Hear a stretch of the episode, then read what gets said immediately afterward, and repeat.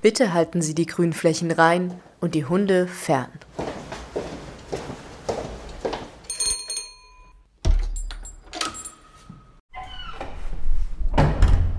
Der Podcast über Care im Gemeindebau. Hier sprechen wir mit ganz unterschiedlichen Menschen über ihren Alltag im Wiener Gemeindebau und welchen Platz Care darin einnimmt.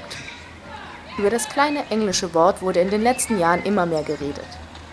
Care, sich kümmern, kann viele Formen annehmen. Um soziale Beziehungen, einen Garten, das Klima oder sich selbst. Es kann schön sein und eine Belastung. Wir fragen uns, wie beeinflusst Architektur Care in unserem Zusammenleben? Dafür schauen wir uns Gemeindebauten als ganz besondere Nachbarschaften in Wien an und fragen, wie lebt es sich dort? Und welchen Platz nimmt Care hier ein? Hallo, schön, dass ihr wieder dabei seid. Das ist die dritte Folge von Bitte halten Sie die Grünflächen rein und die Hunde fern. Und diesmal hört ihr Alice, Michel und mich, Sarah vom Kollektiv Raumstation. Für diese Folge unserer Podcast-Serie besuchten Alice und Michel unsere Interviewpartnerin Rachel Ita Amazima im 22. Gemeindebezirk. Rachel lernten wir kennen über die Wohnpartner, wo sie mehrere Jahre gearbeitet hat. Rachel und ihr Mann empfangen uns in ihrer Genossenschaftswohnung, wo die beiden gemeinsam mit den 15-jährigen Zwillingen zur Miete wohnen. Von da ist es nicht weit zu ihrer ehemaligen Gemeindebauwohnung im 22. Bezirk. Rachel wohnte bis vor einigen Jahren in diesem Gemeindebau. Damals waren ihre Kinder noch ganz klein. Sie erlebten ihre ersten zehn Lebensjahre dort. Bei Grüntee und Keksen kommen wir mit Rachel ins Gespräch. Vielen Dank, dass du mit uns das Gespräch führst. Wir haben uns über die Wohnpartner kennengelernt. Mit denen hattest du zu tun im Gemeindebau und die haben, haben mir gesagt, ich kenne da jemand, mit dem solltest du sprechen, die Rachel. Wenn wir uns treffen in der Arbeitsgruppe und besprechen, dann machen wir immer am Anfang vom Treffen eine Einstiegsfrage, was wir alle Leute fragen, mit denen wir reden. Und ähm, die Frage wäre, wie welches Zimmer in deiner Wohnung fühlst du dich heute? In der Wohnzimmer, weil dort es war für mich so, es war alles für mich. Da war der, das Fenster und ähm, ein Schlafsofa. Und so, ich könnte schon gleich einschlafen oder sitzen zum Essen und so. Magst du dich den, den Zuhörern kurz vorstellen, wer du bist? Ich bin der Rachel Ita Amatima. Ich bin Mutter von zwei Mädels, bin verheiratet. Ich bin eine ausgebildete Beraterin und Trainerin mit Konfliktvermittlung, Arbeitsmarktpolitik. Zusätzlich habe ich auch sozialpädagogische Ausbildung absolviert. Ich habe im Training und als Beraterin auch noch gearbeitet. Ich komme hier aus, ähm, soll ich Kamerun sagen oder aus Southern Kameruns, muss ich jetzt sagen, weil da ist mein, eigentlich mein Herkunft, ähm, Heimatland. Ich bin in Österreich seit 19 bis 20 Jahren. Und vor 15 Jahren bist du in den Gemeindebau gezogen. Was hat den Ausschlag dafür gegeben? Wie kam es dazu? Ja, es ist so, dass man irgendwann verdient, im Gemeindebau zu wohnen. Es kommt nicht so von sich selbst. Und das war so, dass nach meinem ASO-Prozess wurde ich anerkannt und dann habe ich dann die Kinder bekommen. Die Wohnung damals war dann klein, habe ich dann Antrag um Gemeindewohnung eingestellt. Dann habe ich dann die Wohnung bekommen, eine größere Wohnung dann. Und in welchem Gemeindebau hast du gelebt? Auf der Anton-Sattler-Gasse 23 im 22. Bezirk. Eine schöne Gegend, zwischen Kagraner Platz und Kagran, wo befindet sich das Donauzentrum, so ein sehr busy Center für viele Menschen. In der Nähe auch von Alte Donau, Schwimmbäder und so weiter. Es ist einfach hinzukommen mit der Straßenbahn und U-Bahn überall zu fahren. Sehr einfach. Es ist erreichbar überall. Wie kann man sich das Haus vorstellen? War das ein großer Gemeindebau mit vielen Stiegen oder war es nur ein Haus? Das war drei, vier Einheiten. Das war nicht so groß, zum Beispiel zum Vergleich mit Rennbahnweg, war nicht so groß. Nur so vier Stück Häuser, so mit einem Hof in der Mitte, wo die Kinder haben gespielt, Nachbarinnen zusammen im Hof gesessen haben und dann gemeinsam was gemacht und so. Ja, es war nicht so groß und nicht so klein, aber war kompakt und schön. Wie sah denn die Wohnung aus, in die du dort gezogen bist? Es war sehr schön für mich, weil ich habe früher in einem, einem Einzimmer gewohnt und dann auf einmal habe ich diese Dreizimmerwohnung bekommen. Größere Haus war und es war einfach so wow für mich. Und ein Haus mit Balkon, das habe ich mir gewünscht. Dann habe ich auch noch bekommen. Das war eine Freude für mich, weil ich habe gewollt, dass, gewünscht, dass die Kinder am Balkon vielleicht so weit sehen kann, so eine, ähm, einen Blick, Weitblick haben am Balkon. Das war, das war wirklich schön. Wie alt waren deine Kinder? Die Kinder waren dann, die haben da von ein Jahr bis neunte Jahr gelebt, bis zehnte Jahr, glaube ich, ja. Wie kann man sich diesen Hof vorstellen? Dieser Hof wirklich war groß genug mit so äh, in der Mitte, ja, war so dieser große Baum und es hat mir so wie soll ich zu Hause sagen oder wie wo ich geboren bin. Es gab immer diese große Baum, wo die Leute in, sie sitzen am Abend und diese Community-Gefühle bekommen haben und erzählen und reden und bis am Abend auch so im Sommer. Gibt es noch so andere Räume jetzt in deiner Wohnung oder in deinem Haus im Gemeindebau, wo du sagen würdest, das ist so ein Ort, wo du mit deinen Nachbarn Austausch hattest?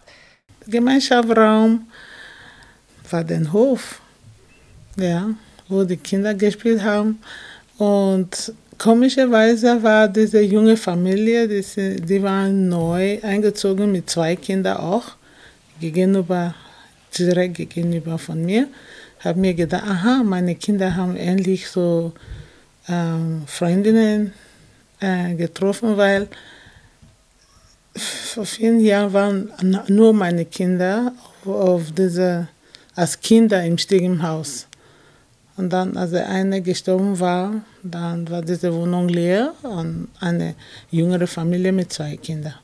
Aber Komischerweise, erster Tag, die sind gekommen, habe ich sie Strom gegeben, dass ich irgendwas im Zimmer bauen und so.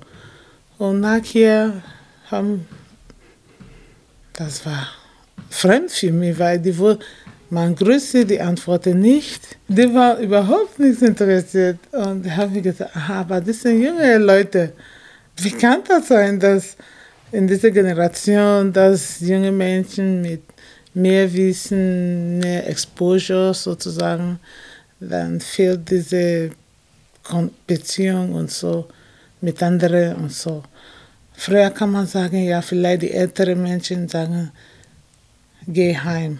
Aber jetzt ist es, es ist viel moderner geworden und Internet und viel Informationen.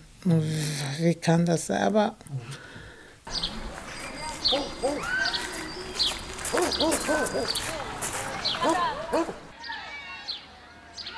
Wir würden gerne gleich nochmals über den Gemeindebau damals sprechen und wie du den in Erinnerung hast.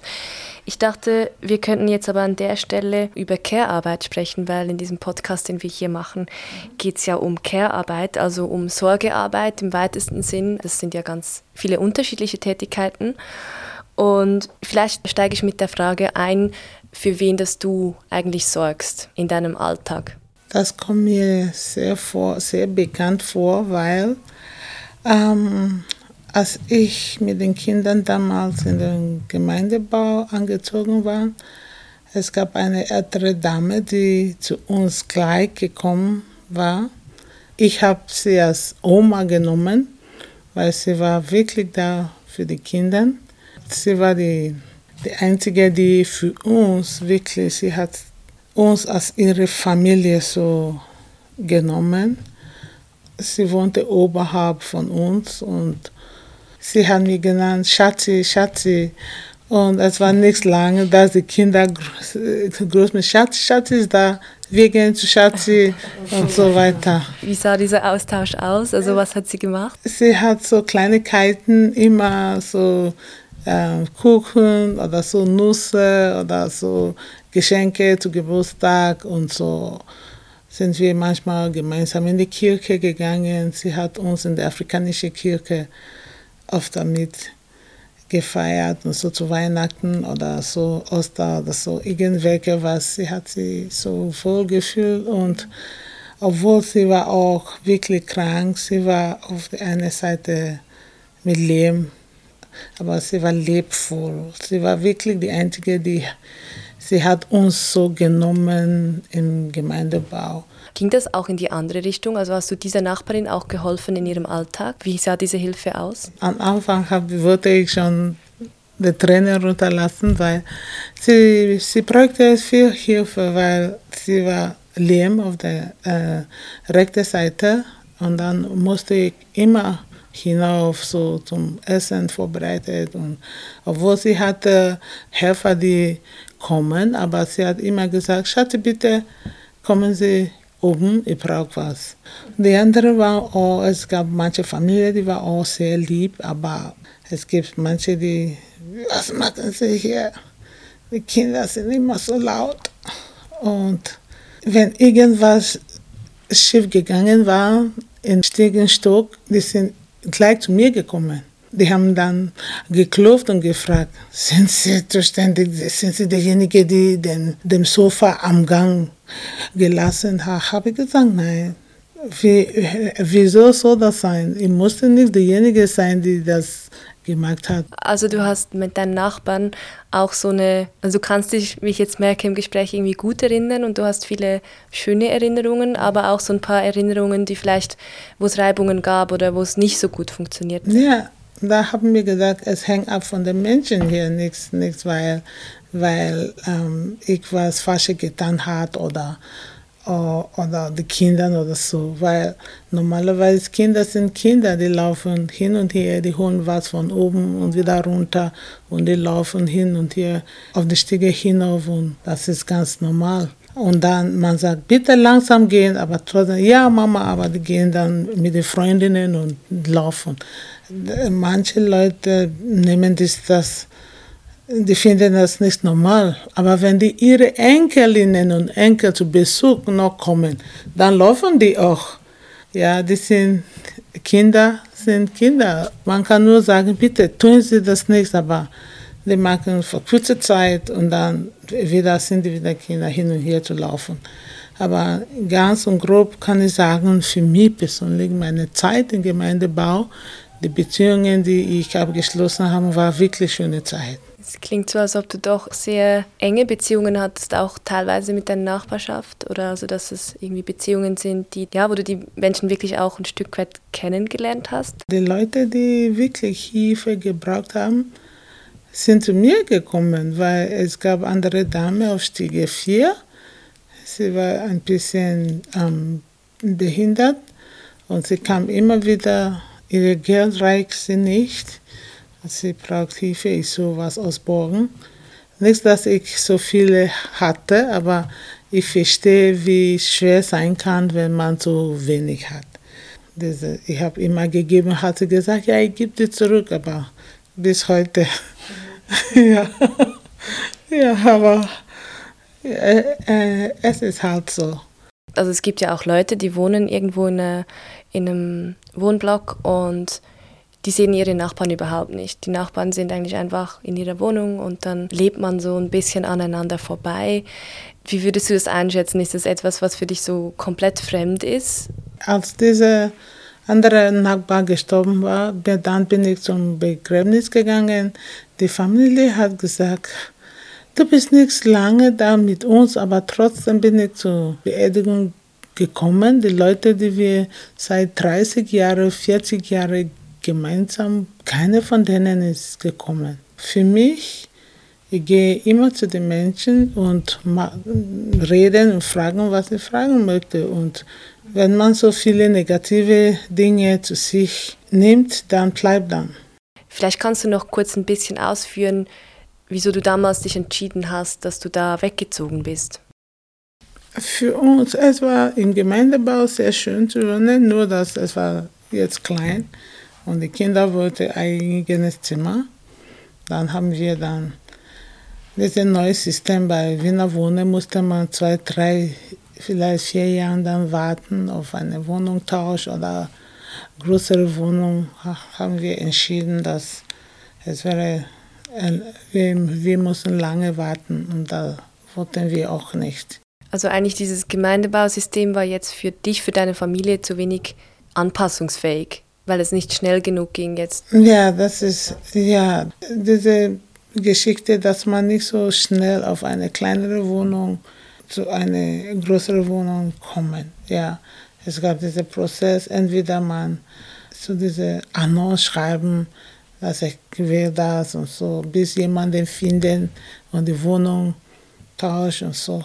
Das war, glaube ich, dass wir hatten nicht so viel Zeit. Und das war dann eigentlich der ausschlaggebende Grund, wieso ihr euch gesagt habt, okay, wir müssen jetzt aus diesem Gemeindebau raus und wir werden uns jetzt was anderes suchen, was aber dann nicht mehr im Gemeindebau ist. Mhm, weil es war schneller, ja, sozusagen ähm, Genossenschaft gehen. Ich kann schon sagen, wir hatten Glück, hierher so schnell in einer kurzen Zeit hier zu finden. Weil normalerweise muss man auch von, von Planung und so weiter schon. Jemand hat dieses Apartment abgegeben. Ansonsten sollten wir auch noch vielleicht weiter suchen. Vorher hatten wir auch noch vier, fünf Häuser geschaut, zum zweiten, dritten Platz gekommen, hat nicht geschafft. Mhm. Gibt es so Unterschiede von der Stimmung oder von der Atmosphäre oder von den von der Art, wie man hier wohnt, gegenüber dem Gemeindebau? Gibt es für dich was, wo du, wo du heute denkst, so, das war wirklich speziell Gemeindebau damals? Also das finde ich in anderen Wohnform nicht mehr. Ich glaube, irgendwie vermisse ich äh, Gemeindebau. Ich weiß es nicht, ja, warum. Äh, weil hier in der Gemeindebau wohnte ich in Hof, ja. Dann, wenn ich von Stiegenhaus hinausgehe, dann finde ich die Leute schon im Hof und dann gab es diesen Kontakt. Aber jetzt wohne ich hier gleich auf der Straße. Wenn ich hinausgehe, dann sehe ich nur noch fremde Leute. Ganz wenig Kontakt, dass ich hier im Hof sitze und mit den Leuten was zu tun und so. Diese Nachbarschaft fehlt mir wirklich hier. Ich sehe es schon vom Balkon ab, manche Mamas mit Kindern im Hof dann denke ich, aha, vielleicht ist es nur noch für jüngere Mamas und so weiter. Ich kann nicht runtergehen und so. Mhm. Also hier gibt es ja auch einen Hof eigentlich, oder? Also wir sind ja da lang gegangen, da hat es, wenn man da zum Fenster rausschaut, hat es ziemlich viel Platz und es gibt viel Grünfläche, es gibt einen Spielplatz und trotzdem fühlt sich das für dich irgendwie weniger nachbarschaftlich an als ja. jetzt der Hof im Gemeindebau. Ich sehe schon, für mich, weil ich sehe die anderen, die sitzen dort, ja, die haben diese Beziehung, die haben diese ähm, Nachbarschaft, Kontakt. Aber für mich, ich gehe nicht so runter, vielleicht fehlt die Zeit oder meine Kinder sind schon groß, die gehen schon unten, wenn die Freundinnen kommen, die sitzen hier, ja, dann die reden. Aber für mich, ja, ich, ich habe noch nichts jemandem ähm, gefunden, die wir uns gemeinsam, äh, gemeinsam in, in, im Hof gehen kann, sitzen und reden. Danke, Rachel, dass wir zu dir nach Hause kommen durften. Bitte halten Sie die Grünflächen rein und die Hunde fern. Du hörst den Podcast des Kollektiv Raumstation. In dem Gespräch mit Rachel war die Beziehung zu einer Nachbarin besonders wichtig. Die ältere Frau wurde über die Zeit wichtige Bezugsperson für Rachel und ihre ganze Familie. Die beiden Frauen halfen sich gegenseitig im Alltag und auch bei der Kinderbetreuung. Das brachte uns dazu, über unterschiedliche Generationen im Gemeindebau nachzudenken. Deshalb sprechen wir im zweiten Teil dieser Folge mit Angelika Garbauer. Sie arbeitet und forscht an der TU Wien zum Thema Altern und Gesellschaft und stellt sich gleich selbst vor. Hallo Angelika. Ja, hallo. Vielen Dank für die Einladung. Mein Name ist Angelika Garbauer. Ich arbeite hier an der TU Wien auf der Architektur- und Raumplanung. Wir sitzen gerade im Raum nebenan. Und ja, ich bin da Universitätsassistentin. Mein Fokus ist im Rahmen von meiner Dissertation Altern im urbanen, im städtischen Kontext. Fragen danach, also anknüpfend an derzeitige Policy-Strategien zum Thema, was sind altersgerechte Städte etc. Und Care ist da auch ein großes Thema. Wir haben uns vorhin gemeinsam das Interview mit Rachel angehört. Und jetzt würde ich dich gerne direkt fragen, was dir dabei aufgefallen ist, wo du bei diesem Gespräch an deine Auseinandersetzung mit Care anknüpfen kannst. Für mich war ganz spannend, dass, dass sie sehr stark den Beziehungsaspekt betont hat. Also sozusagen der zwischenmenschliche Austausch, vor allem dann auch konkret auf den Ort des Hofes, das aufmacht, die Kinder, die miteinander spielen und gleichzeitig aber schon auch die konkrete Arbeit, also die Kinderbetreuung etc. Und ich glaube, das finde ich halt sehr spannend, weil wenn wir über Care sprechen oder so in, in derzeitigen wissenschaftlichen Debatten zu Care, geht's halt letztendlich einerseits darum, Care oder Sorgearbeit als eine Form von Arbeit zu begreifen, die eben unbezahlt, aber auch bezahlt ausgeführt werden kann. Und damit knüpfen diese Debatten sehr stark an frühere feministische Forderungen nach der Anerkennung von reproduktiven Tätigkeiten an. Also sozusagen das Aufzeigen von unbezahlter Hausarbeit, die notwendig ist für das Fortbestehen einer Gesellschaft und die letztendlich auch notwendig ist zur Herstellung beziehungsweise Wiederherstellung der Arbeitskraft. Also wenn wir daran denken, dass es die idealtypisch betrachtet die Frau, Mutter, Hausfrau braucht, die den Mann, der erwerbstätig ist, umsorgt, Essen zubereitet etc. Der Begriff Care drückt da nochmal sehr viel stärker den Fokus auf die Beziehungen aus und schaut sich auch an, dass halt Care-Arbeit letztendlich nicht vergleichbar ist. Also wenn wir dann zum Beispiel daran denken, dass die Beziehung ähm, des Vaters gegenüber dem Kind eine andere ist oder eine andere Form von Arbeit letztendlich auch im Unterschied zu der Beziehung zwischen dem Kindergartenpädagogen oder der Kindergartenpädagogin und, und dem Kind.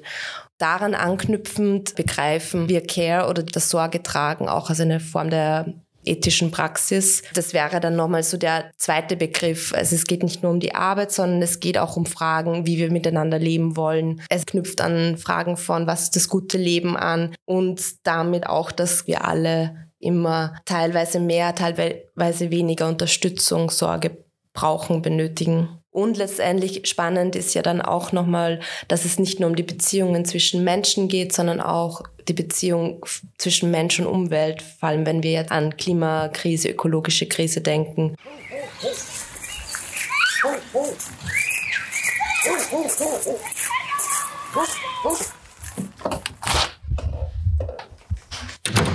Ich habe auch das Thema Altern gleich angesprochen, weil mir das im Gespräch mit Rachel aufgefallen ist. Sie war ja selber noch nicht so alt, als sie dort eingezogen ist, aber sie hat dort dann gleich Anschluss gefunden mit einer anderen Person, die quasi auch ein ähnliches Bedürfnis hatte nach einer menschlichen Fürsorgebeziehung. Und das war eben eine, eine ältere Frau, die ihr dann auch sehr wichtig geworden ist, die dann eigentlich Teil ihrer Familie geworden ist.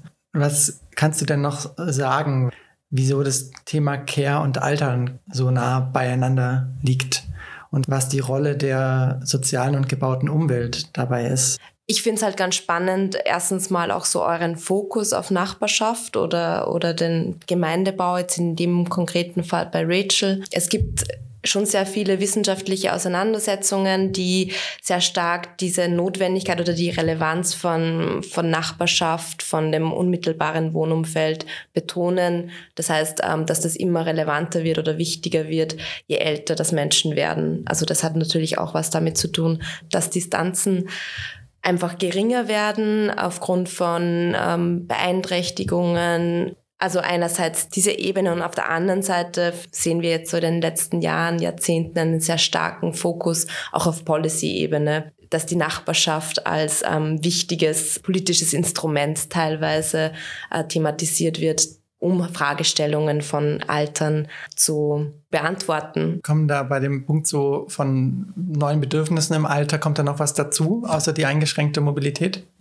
Ja, ich glaube einerseits, was ich halt ganz spannend finde und ist auch sehr stark hervorgekommen in einem Forschungsprojekt, das, in dem ich involviert war, wo wir uns auch so die Alltagsräume ähm, angeschaut haben in Wien, aber auch in, in Zürich und in, in Stockholm. Was sind sozusagen die wichtigen Räume für ältere Menschen und dass da letztendlich auch sehr viel soziale Interaktion, aber auch ein gegenseitiges Sorgen füreinander, vor allem in so Transiträumen, Räume, die vielleicht, die wir vielleicht gar nicht betrachten, wie zum Beispiel Stiegenhäuser, wie der Flur vor, vor der Wohnung, wie ähm, die Straßenbahnhaltestelle, dann der Weg zum Supermarkt. Also dass das vor allem diese Räume sind, die Möglichkeiten der spontanen Interaktion und auch schon auch so dieses Sorgen füreinander aufgreifen und wo halt auch letztendlich Sorge in dem Sinne, dass zum Beispiel, wenn die Nachbarin einkaufen geht, dass sie dann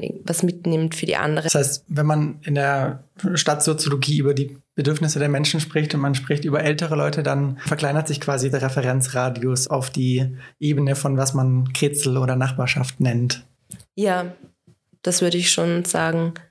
Spannend ist eben da, dass gerade vor allem auch im Kontext von Stadtplanung, aber auch auf politischer Ebene von ähm, Stadtpolitik diese Idee des intergenerationalen Wohnens oder der intergenerationalen Räume sehr hervorgehoben wird. Und es gibt auch unterschiedliche Projekte, also so Mehrgenerationen Wohnen auch zum Beispiel konkret gibt es eine, die vermitteln äh, WGs für ältere Menschen und jüngere Menschen. Also in der Regel die jüngeren Menschen sind dann eher Studenten und Studentinnen, die günstig wohnen können, aber dafür Sorgetätigkeiten übernehmen oder sich halt auch um die älteren Menschen kümmern, weil gerade auch, wie du angesprochen hast, so diese Einsamkeit im Alter ist ein sehr großes, ähm, brennendes Thema.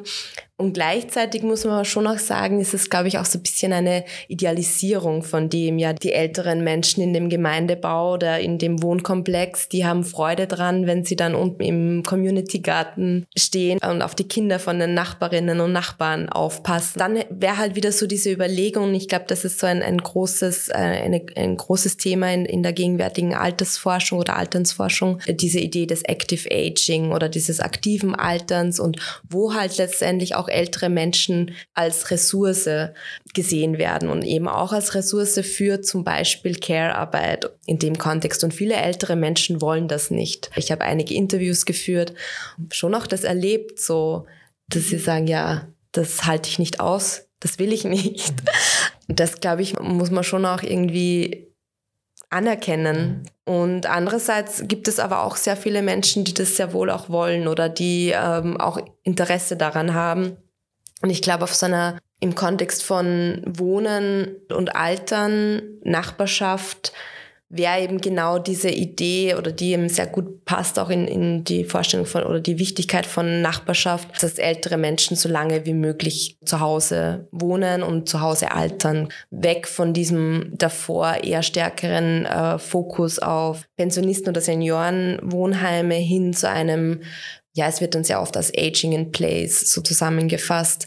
Und da sind ganz unterschiedliche Wohnkonzepte. Die Stadt Wien hat jetzt eine neue oder innovative ähm, Ans oder sie nennen es als innovative Wohnformen als äh, betreubare Wohnungseinheiten. Also die sind dann zum Beispiel der Oase 22 gibt es betreubare Wohnungen, die dann sehr oft also vom Grundriss ähm, barrierearm sind und zusätzlich aber dann auch noch ein, ein sozusagen ein Service, ein Pflegeservice dazu gezahlt wird.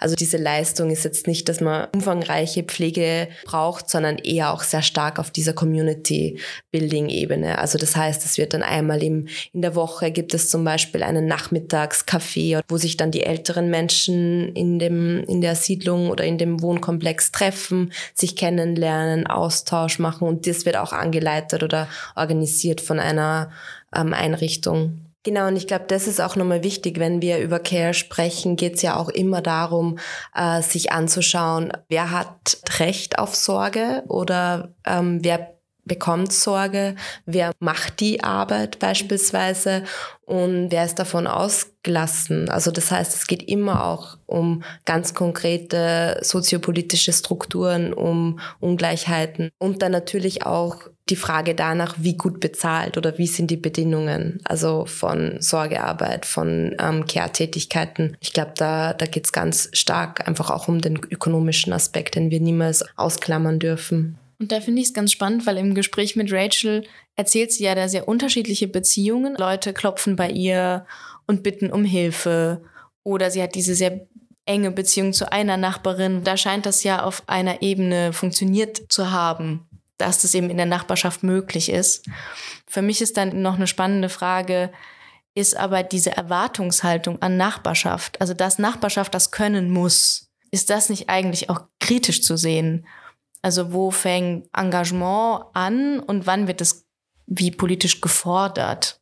Ja, ich glaube, das ist auch dieser wichtige Aspekt nochmal, den wir uns, glaube ich, auch kritisch ansehen müssen. Also auch in Wien ähm, gibt es einige Förderprogramme für ganz konkrete Nachbarschaftsprojekte, Initiativen etc., dass die letztendlich eingebettet sind teilweise in so etwas, was wir in der Politikwissenschaft als aktivierender ähm, Wohlfahrtsstaat oder Sozialstaat äh, bezeichnet wird. Also das heißt letztendlich, dass dadurch ähm, sozialstaatliche, wohlfahrtsstaatliche Leistungen gekürzt gekürzt werden oder kompensiert werden durch freiwilliges Engagement und dass dadurch natürlich auch Formen von der Deprofessionalisierung von bestimmten Pflegetätigkeiten äh, einhergeht. Und dann ist natürlich schon die Frage, wenn, wenn an Nachbarschaft auf politischer Ebene Ansprüche gestellt werden, die sich dann um Integration, also wir hatten ja auch bei Rachel das Thema der Migration, Ansprüche, dass Nachbarschaft dafür Integration, was auch immer das dann bedeutet, leisten soll, dass sie Kinderbetreuung, dass sie, dass sie für soziale Kohäsion dastehen sollen, glaube ich, ist das teilweise auch sehr problematisch.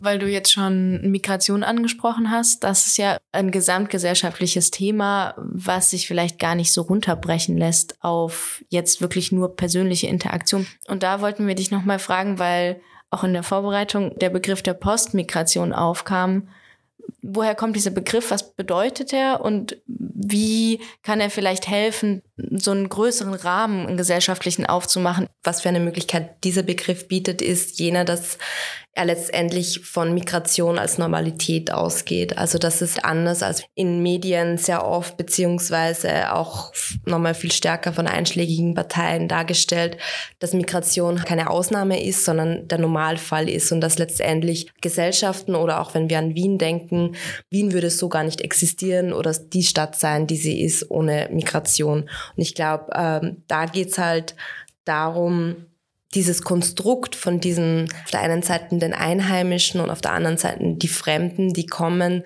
äh, aufzubrechen oder zu zeigen, dass das halt etwas Konstruiertes ist und dass es halt letztendlich so etwas wie die österreichische Mehrheitsgesellschaft oder die Wiener oder Wienerinnen nicht gibt. Ich glaube, das wären mal solche Überlegungen, diesen Begriff Migration, wie der aufgeladen ist, aufzubrechen und zu zeigen. Auch da natürlich, es geht dann auch nicht irgendwie darum, das jetzt zu idealisieren und zu romantisieren, romantisieren, sondern auch aufzuzeigen, dass halt dadurch auch sehr viel passieren kann, sehr viel Neues entstehen kann. Und ich glaube vielleicht da nochmal, also natürlich die Frage davon, wie gehen wir mit Konflikten in dem, in dem Kontext um, wie es auch die Rage angesprochen hat. Letztendlich spricht sie von Rassismuserfahrungen ähm, und die dürfen wir auch nicht klein sprechen. Also das heißt, es braucht natürlich bestimmte Einrichtungen, niederschwellige, ähm, äh, niederschwelliges Angebot und andererseits auch nochmal vielleicht zu schauen, wie können wir, also ich habe im Rahmen einer Lehrveranstaltung haben wir uns beispielsweise,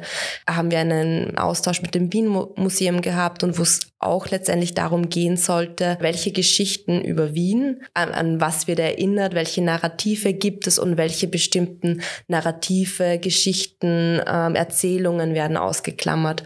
Und ich glaube, da wäre auch schon mal so dieser Start von einer, einer Vorstellung von Wien, das halt seit Generationen migrantisch ist. Ich glaube, so Anfang 2019 hat ähm, fast jeder und, und fast jede äh, dritte Wiener, Wienerin hat keinen österreichischen Pass gehabt. Und das könnte halt dann auch über Institutionen auf institutioneller Ebene auch nochmal anders thematisiert werden. dass das auch Geschichten sind und zu Wien gehört.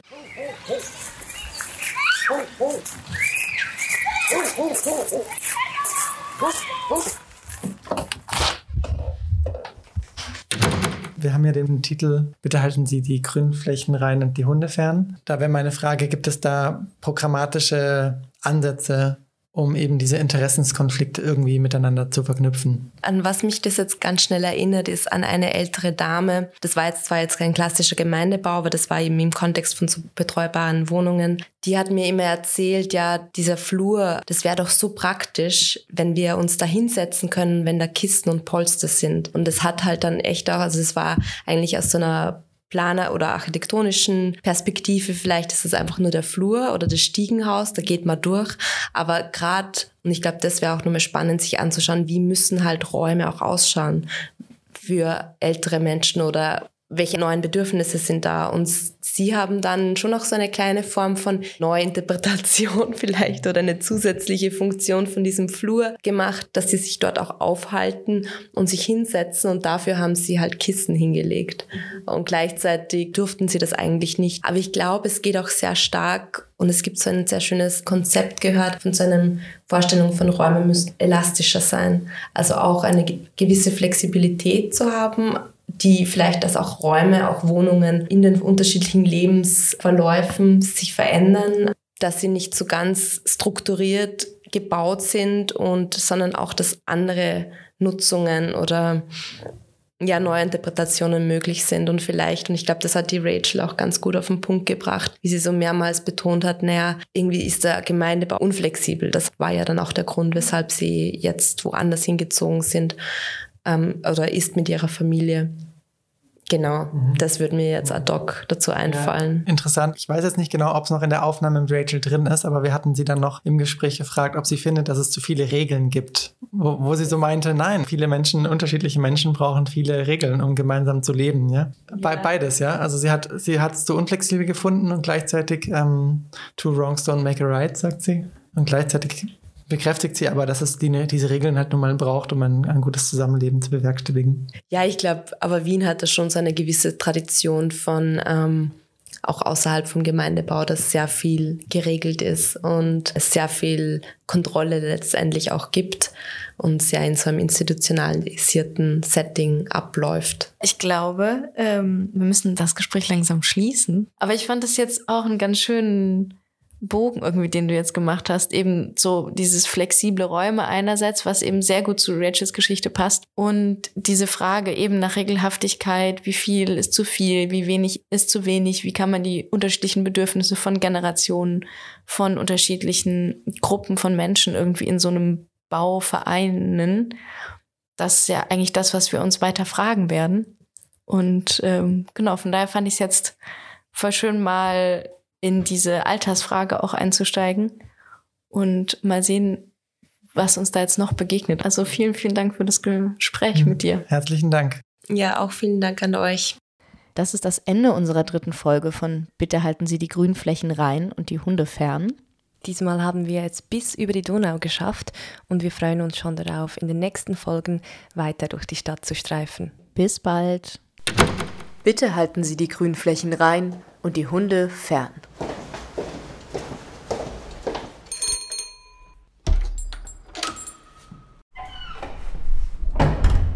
Der Podcast über Care im Gemeindebau.